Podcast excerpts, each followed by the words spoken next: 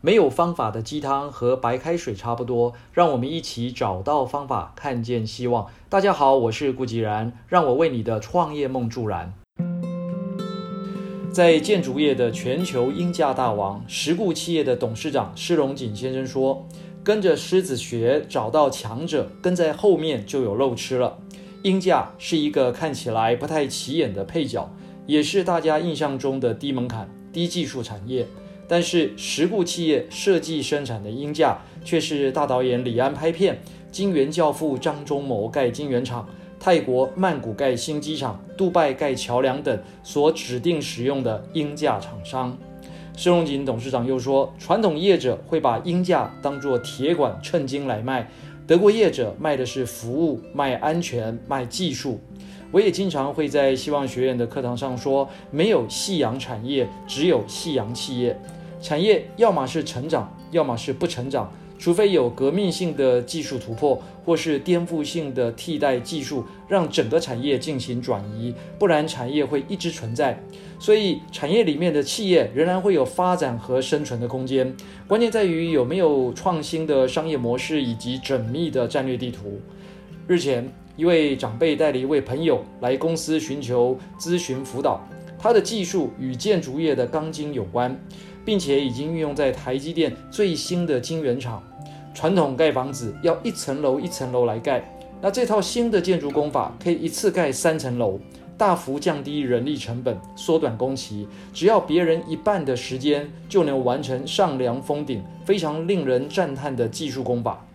但是这位朋友的想法仍然停留在传统建筑业的思维中。除了申请专利之外，只想拼成本与价格，这也是传统华人最习惯的思维。而且一开口啊，就是想要募集几个亿的资金来发展。于是呢，我也举了实固企业施龙锦董事长的例子，不光是要靠技术啊，靠这个专利啊来竞争，还要学会卖系统跟卖服务。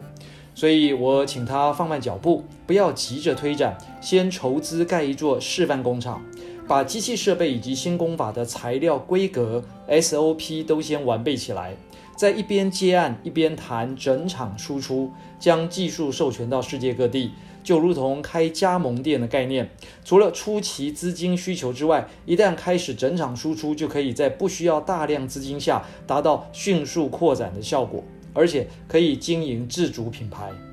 狮子有一种特性，就是猎食后啊不会将猎物吃光。所以在每一场猎食的大战之后，总会看到一些小型动物跟在狮子的后面等着吃。